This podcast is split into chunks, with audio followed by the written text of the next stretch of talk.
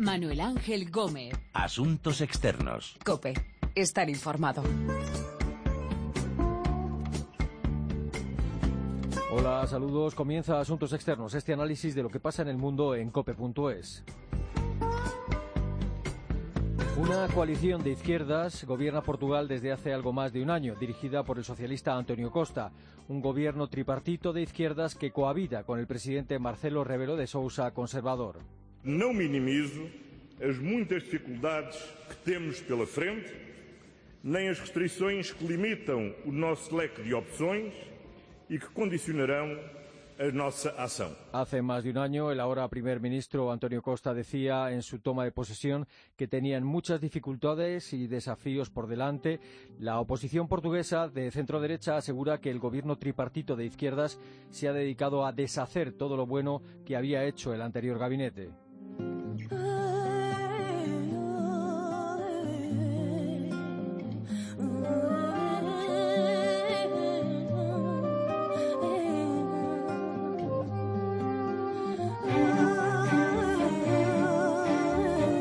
Pasos que ha dado hasta ahora este gobierno tripartito de izquierdas en Portugal y de esa cohabitación. Vamos a hablar con nuestra corresponsal en Lisboa, Begoña Íñiguez, y con Antonio Costa Pinto, profesor de Ciencia Política de la Universidad de Lisboa y analista político.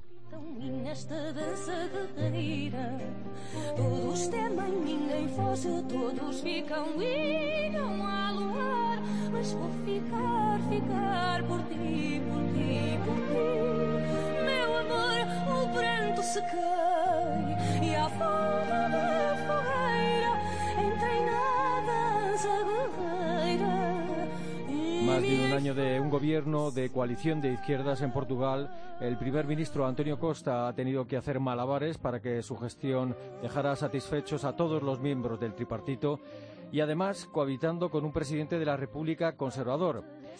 Lisboa, Begoña Íñiguez, saludos. Hola Manu, ¿qué tal? Saludos y saludos también a todos los que nos escuchan a través de Internet. Hola, ¿qué tal? Eh, ¿Qué ha hecho el gobierno de Antonio Costa en este año y pico de gestión? En, el, exactamente en el año y cinco meses que lleva en funciones el Ejecutivo minoritario de Antonio Costa, con apoyo parlamentario del Bloque de Izquierda, aliado con Podemos y del Partido Comunista, eh, recuerdo que no es una coalición, es un, un, gobierno minoritario con apoyo en el Parlamento, ha devuelto, podemos decir, un poquito de esperanza a los portugueses que estaba totalmente perdida tras el duro rescate y la troika, como estuvieron aquí, pues de 2011 a 2014, y así lo dicen todos los estudios realizados hasta la fecha. Y ha sentado también los puentes de diálogo totalmente impensables hace año y medio entre los partidos de izquierda al uso, lo que no había ocurrido hasta el momento desde el 25 de abril. Además, Manu ha repuesto en parte, aunque no en su totalidad, el salario recortado a los funcionarios durante el rescate, que ahora trabajan, por cierto, 35 horas en vez de 37,5 horas a la semana, ha subido el salario mínimo en Portugal hasta los 557 euros mensuales, ha bajado un poco los impuestos, aunque eso sí, no al nivel que estaban cuando el país fue rescatado en 2011, ha repuesto los cuatro festivos anulados durante el rescate y ha creado empleo, aunque es cierto que desde 2012 hasta 2015 salieron casi un millón de portugueses a trabajar al extranjero que no han vuelto y los empleos que se crean son en su mayoría precarios. Y por último, se prepara para aumentar la edad de jubilación en Portugal hasta los 66,5 años. ¿Cuál es la situación económica de Portugal después del experimento de este tripartito? ¿Cómo está el paro y cómo va el déficit? Los datos económicos, Manu, son buenos y han superado todas las expectativas de Bruselas. El déficit público portugués terminó 2016 con un 2,5% y el país está mmm, eh, ahora mismo mmm, está esperando que Bruselas eh, retire a Portugal de los países con déficit excesivo. Se prevé que la economía lusa crezca un 1,2% este año y la tasa de desempleo se sitúa en el 10,2%. Os hablo de datos de enero, los últimos que conocemos, y fue del del 10,5% en el último trimestre de 2016, los datos más bajos desde 2009, aunque, como te decía antes, casi un millón de jóvenes muy cualificados emigraron durante el rescate y los empleos que se están creando están siendo con sueldos mucho más bajos y precarios. El mayor quebradero en este momento de cabeza dentro de la Alianza de Izquierda está siendo la complicada situación del sector bancario en Portugal tras la caída del Banco Espíritu Santo en 2014, que está creando muchas discrepancias entre el bloco y los comunistas con los socialistas de Costa. Eh, ¿Ha recibido este gobierno muchos tirones de orejas de, de Bruselas? Podemos decir que fue al principio. Al principio yo creo que toda Europa, toda Europa desconfiaba, y también en España se desconfiaba un poquito, eh, de este gobierno. Se decía, ¿qué va a ser este experimento? Yo creo que nadie creía realmente que esta alianza de izquierda, ni los propios portugueses, ni los propios analistas portugueses, a ver lo que dice dentro de unos minutos Antonio Costa Pinto, eh, auguraban o mm, le daban como muy, le daban como poquísimos meses a este gobierno. Por lo tanto, había muchísima desconfianza confianza en Bruselas, los tenía totalmente marcados, Bruselas tenía muy marcado a este gobierno y tuvieron que, sobre todo, eh, crearse una cierta credibilidad, demostrar que eran un gobierno para continuar. Por eso, inicialmente, Manu, lo que decía el primer ministro Antonio Costa, lo que decía su ministro de Finanzas, Mario Centeno, cada vez que iba a Bruselas era este gobierno es para continuar, este gobierno es fiable, aunque somos de izquierda, vamos a cumplir y Así, así, se ha hecho. Lo que pasa que es verdad que hasta que no se aprobó el presupuesto de 2017, hace unos meses, Bruselas tuvo mmm, puestos sus ojos directamente mmm, día tras día en el gobierno de Lisboa. Yo creo que ahora se ha, suavizado bastante eh, este control por parte de Bruselas. Mm. ¿Cómo está siendo la cohabitación entre ese gobierno de izquierdas y el presidente Marcelo Rebelo de Sousa, que es conservador? Podemos decir que muy buena. Eh, yo en los eh, casi 14 años que llevo en Portugal no había asistido a una sintonía como esta entre un presidente de la República y un primer ministro. También os puedo decir una cosa, y es que tanto Antonio Costa como Marcelo Rebelo de Sousa fueron, en el caso de Marcelo Rebelo de Sousa, profesor y en el caso de Antonio Costa, creo que ya lo hemos contado en este programa, alumno en la Facultad de Derecho de Lisboa. Se conocen, como dice el presidente de la República, hace mmm, 40 años, se conocen hace muchísimo tiempo. Saben perfectamente cómo es el uno y el otro. Los dos son personas respetuosas y dialogantes, porque si algo define a Antonio Costa y a Marcelo Rebelo de Sousa es que aunque son de familias políticas totalmente diferentes, Marcelo Rebelo de Sousa es conservador, católico practicante, Antonio Costa es socialista y además mucho más a la izquierda de lo que era el anterior eh, ministro, eh, primer, el anterior primer ministro socialista, eh, Sócrates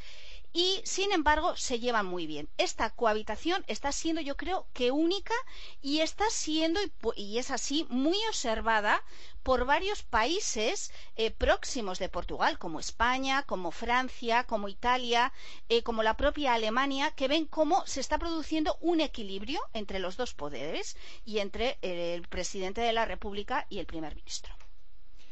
Eh, eh, ¿Y qué cuenta, qué cuenta la oposición conservadora? ¿Qué dice la oposición conservadora de la gestión de este gabinete tripartito de izquierdas? La verdad es que no, no son buenos tiempos no son buenos tiempos para Pedro Pasos Coello, que Pedro Pasos Coello, como se acordarán nuestros oyentes, fue el anterior primer ministro de Portugal, eh, conservador, que tuvo que además le tocó eh, llevar a cabo todos los recortes de la Troika. Eh, el rescate lo pidió eh, su antecesor, como decíamos, el primer ministro socialista Sócrates, y después de pedir el rescate dimitió. A, a Pasos Cuello le tocó la peor parte y no solamente eso, sino que después de todos esos recortes consiguió ganar las legislativas, recordad, de octubre de 2015, pero no ganó con mayoría y es cuando después tuvo que tuvo lugar, explico todo esto porque no siempre las personas se acuerdan de esto, es cuando tuvo lugar esta increíble, porque nadie creía en ella, alianza de izquierdas entre los socialistas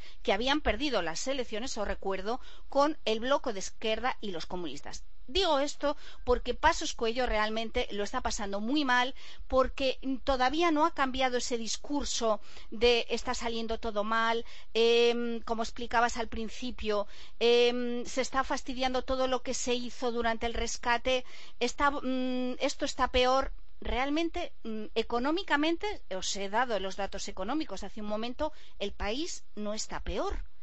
Eh, no hay más paro las personas están más contentas. Por lo tanto, yo creo que se está produciendo en el seno del partido de centro derecha líder en Portugal, del PSD, del principal partido de la oposición, un momento mm, de estar un poco a la expectativa. Se le critica de que no está realizando una oposición como debería realizar. Yo creo que está un poco perdido en este momento el líder de la oposición, Pasos Cuello, y ya se ve en el Parlamento. Eh, hoy ha habido precisamente un debate quincenal y Pasos Cuello no está participando como participaría en, otro, en cualquier otras circunstancias un líder de la oposición. Los sondeos que dicen de este tripartito, la formación de este gobierno ha perjudicado a los socialistas en las encuestas y a los demás pues no ha perjudicado a los socialistas en las encuestas. Podemos decir eh, que Antonio Costa, ya lo hemos explicado aquí en anteriores ocasiones en este programa en Asuntos Externos, es un animal político. Es un animal político que ya lo demostró cuando fue alcalde de Lisboa, también con minoría y consiguió dialogar, consiguió dar la vuelta a esta ciudad y en este caso increíble, porque en octubre de 2015 perdió las elecciones, el Partido Socialista obtuvo los peores resultados de los últimos años y sin embargo en este momento los sondeos le darían una victoria, y si no es una victoria, lo, situarían muy cerca, pero hay muchos que le dan victoria en unas eh, posibles elecciones, situándose por delante del PSD, que os recuerdo ganó las elecciones de 2015 con minoría. Por lo tanto, el PSD está, el partido de Pasos Cuello, de centro derecha, está muy por detrás de los índices de, votos que, obtuvo en el, en el 2015 y, por su parte, el bloque de izquierda Em, de Catarina Martín se sitúa más o menos igual, quizá ha retrocedido un poquito el Partido Comunista, pero sigue teniendo su gran base de apoyo, como ocurre siempre en Portugal. Eh, ¿Qué tareas pendientes tiene este gabinete dirigido por Costa y qué asuntos espinosos le esperan en el futuro? Pues tiene, tiene, varias, tiene varias tareas pendientes. Sobre todo, eso es lo que dice el primer ministro en numerosas ocasiones cuando se le entrevista. Eh, tiene pendiente crear empleo. Mm, tiene pendiente que vuelvan a Portugal muchas de las personas que, emigraron y sobre todo, Manu, el asunto más espinoso que más quebraderos de cabeza está dando tanto a Antonio Costa como a sus socios de la Alianza de Izquierda es el sector de la banca en Portugal. Aquí desde que realmente ocurrió el escándalo del Banco Espíritu Santo en el año 2014 ha habido muchos problemas con la banca portuguesa. Hay un agujero muy importante de dinero que se está notando además en las cuentas públicas y no están muy de acuerdo Antonio Costa, los socialistas, con sus socios de la Alianza de Izquierda. Incluso se está hablando de, se está pidiendo la dimisión del, gobernador del Banco de Portugal. Por lo tanto, a ver qué ocurre con este tema, pero quizá el sector de la banca en Portugal es el problema número uno que tiene ahora mismo Antonio Costa y su gobierno.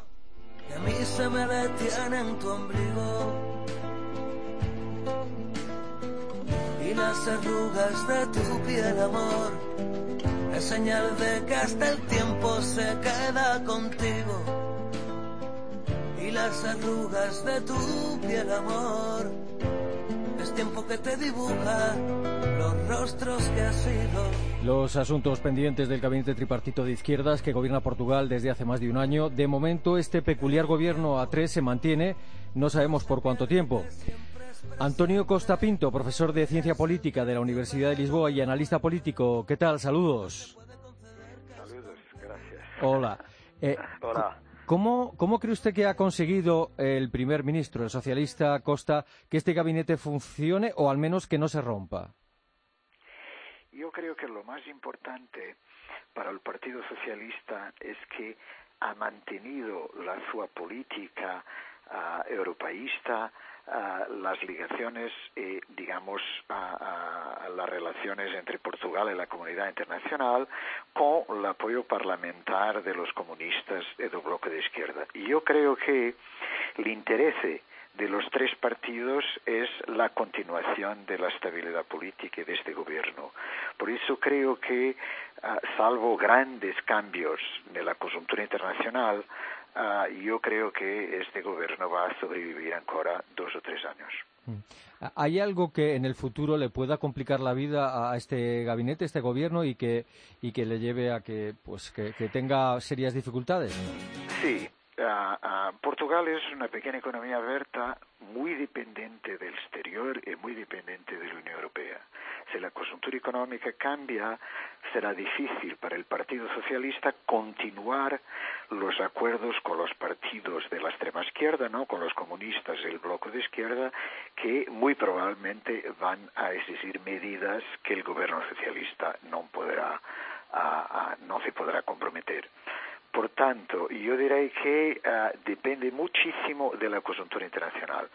Este año fue un año de grande, eh, digamos, optimismo para este gobierno porque al mismo tiempo que cumplía todas las exigencias de Bruselas, ah, cumplió los acuerdos con eh, los partidos, con el Partido Comunista y el Bloque de Izquierda. Pero es siempre una situación difícil porque es, es muy importante subrayar que es la primera vez que los socialistas portugueses hacen un acuerdo con los partidos a, la izquierda del Partido Socialista en 40 años. En Portugal la derecha está muy habituada a hacer acuerdos políticos, ¿no? de gobierno, pero a izquierda estos acuerdos son muy más difícil. Y por tanto es una situación inédita, vamos a ver. ¿En qué ha tenido que ceder el Partido Socialista y en qué han tenido que ceder el Bloco y el Partido Comunista para que este gobierno haya durado ya más de un año? Eh, yo creo que lo más importante es que el Partido Socialista del año de 2016 consiguió básicamente asegurar la recuperación salarial de una parte, por ejemplo, de los funcionarios públicos, consiguió más o menos asegurar un aumento de las pensiones, porque la coyuntura económica de crecimiento ah, ah, permitió hacer estas, digamos, estas, estas concesiones a la izquierda. Por tanto, ah, mucho va a depender de la continuación o no de la recuperación de la economía portuguesa y de la capacidad del Estado de redistribuir, uh, digamos, lo que los portugueses perdieron durante la crisis económica. Eh, ¿Cómo se explica que esta cohabitación entre un presidente conservador como Marcelo Rebelo de Sousa y un gobierno de izquierdas esté siendo tan aparentemente tranquila? Marcelo Rebelo de Sousa es probablemente lo más centrista de los políticos del centro derecha. Y es muy importante sublinear que en los últimos 20 años Marcelo Rebelo Sousa fue sobre todo un profesor universitario y un comentador político en la televisión durante 20 años, con una grande autonomía de los partidos de centro derecha. Ah, la presidencia de la República en Portugal es un órgano pessoal, digamos, unipessoal. Y por tanto, ah, Marcelo tiene una grande autonomía y al mismo tiempo, durante este primer año de mandato, una grande popularidad. Marcelo Rebelo es probablemente lo más popular de los presidentes de la República de la democracia portuguesa. Es un capital ah, político que creo que será muy importante ah, para Marcelo. Al mismo tiempo, es un presidente que formalmente e informalmente interviene uh, muchísimo más uh, comparado con los presidentes de la República anteriores. Vamos a ver, pero es un presidente que está en cohabitación, porque tiene un gobierno del Partido Socialista, pero es un presidente que uh, valoriza sobre todo la estabilidad gobernativa. por tanto, yo diré que con una coyuntura económica favorable, este presidente va a mantener este gobierno, que es importante sublinear, tiene un apoyo parlamentar, es, un gobierno minoritario con apoyo parlamentar mayoritario. Mm. Dentro del Partido Socialista Portugués hay muchos eh, críticos con esta alianza con partidos que están muy a la izquierda.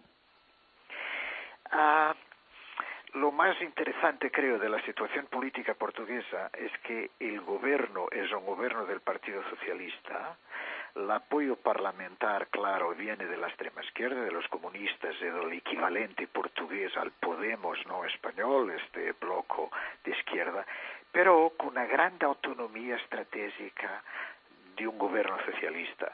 Por tanto, la mayoría del Partido Socialista apoya este, este gobierno, claro, con dos o tres figuras minoritarias que pero son más favorables, claro, a un gobierno del Partido Socialista sin alianza parlamentar. Pero la única posibilidad para los socialistas estar en el gobierno es, claro, este apoyo parlamentar de la extrema izquierda. Mm.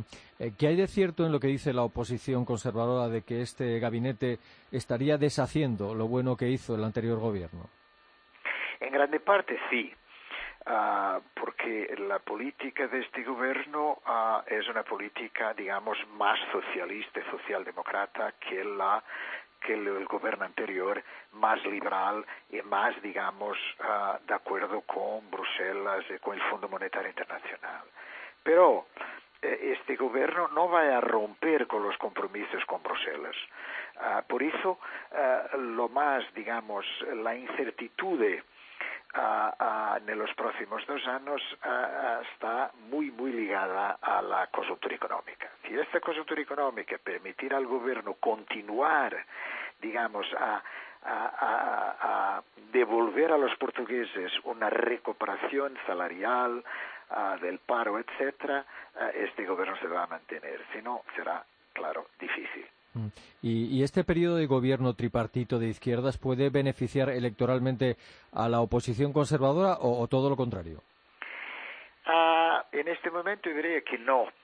Ah, el Partido Socialista es el partido que recupera más ah, en términos electorales después de un año de gobierno. Los comunistas y los bloques de izquierda son más o menos, están más o menos en la misma posición y la oposición de centro y derecha disminuye en intenciones de voto.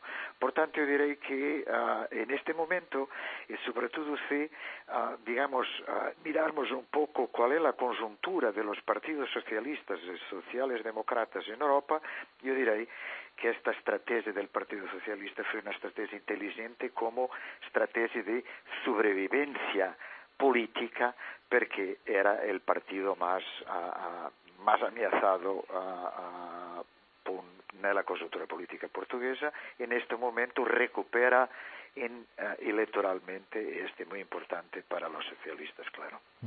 Antonio Costa Pinto, profesor de Ciencia Política de la Universidad de Lisboa y analista político, gracias por su tiempo y por explicarnos eh, clar tan claramente las cosas. Muchas gracias. Gracias.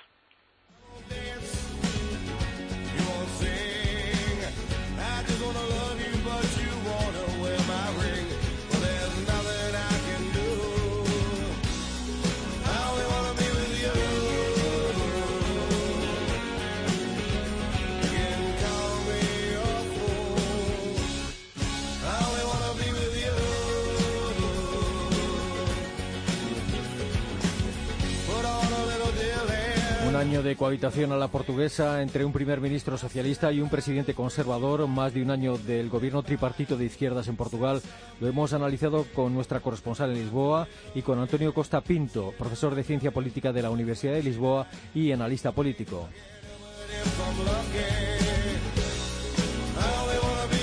Hoy ha estado en el control nuestro compañero Chechu Martínez y en la producción Paloma Erce. Recuerden que nuestra dirección de email es asuntosexternos.cope.es y que también estamos en Twitter, Asuntos Externos Todo Junto. Volvemos pronto con Asuntos Externos aquí en cope.es.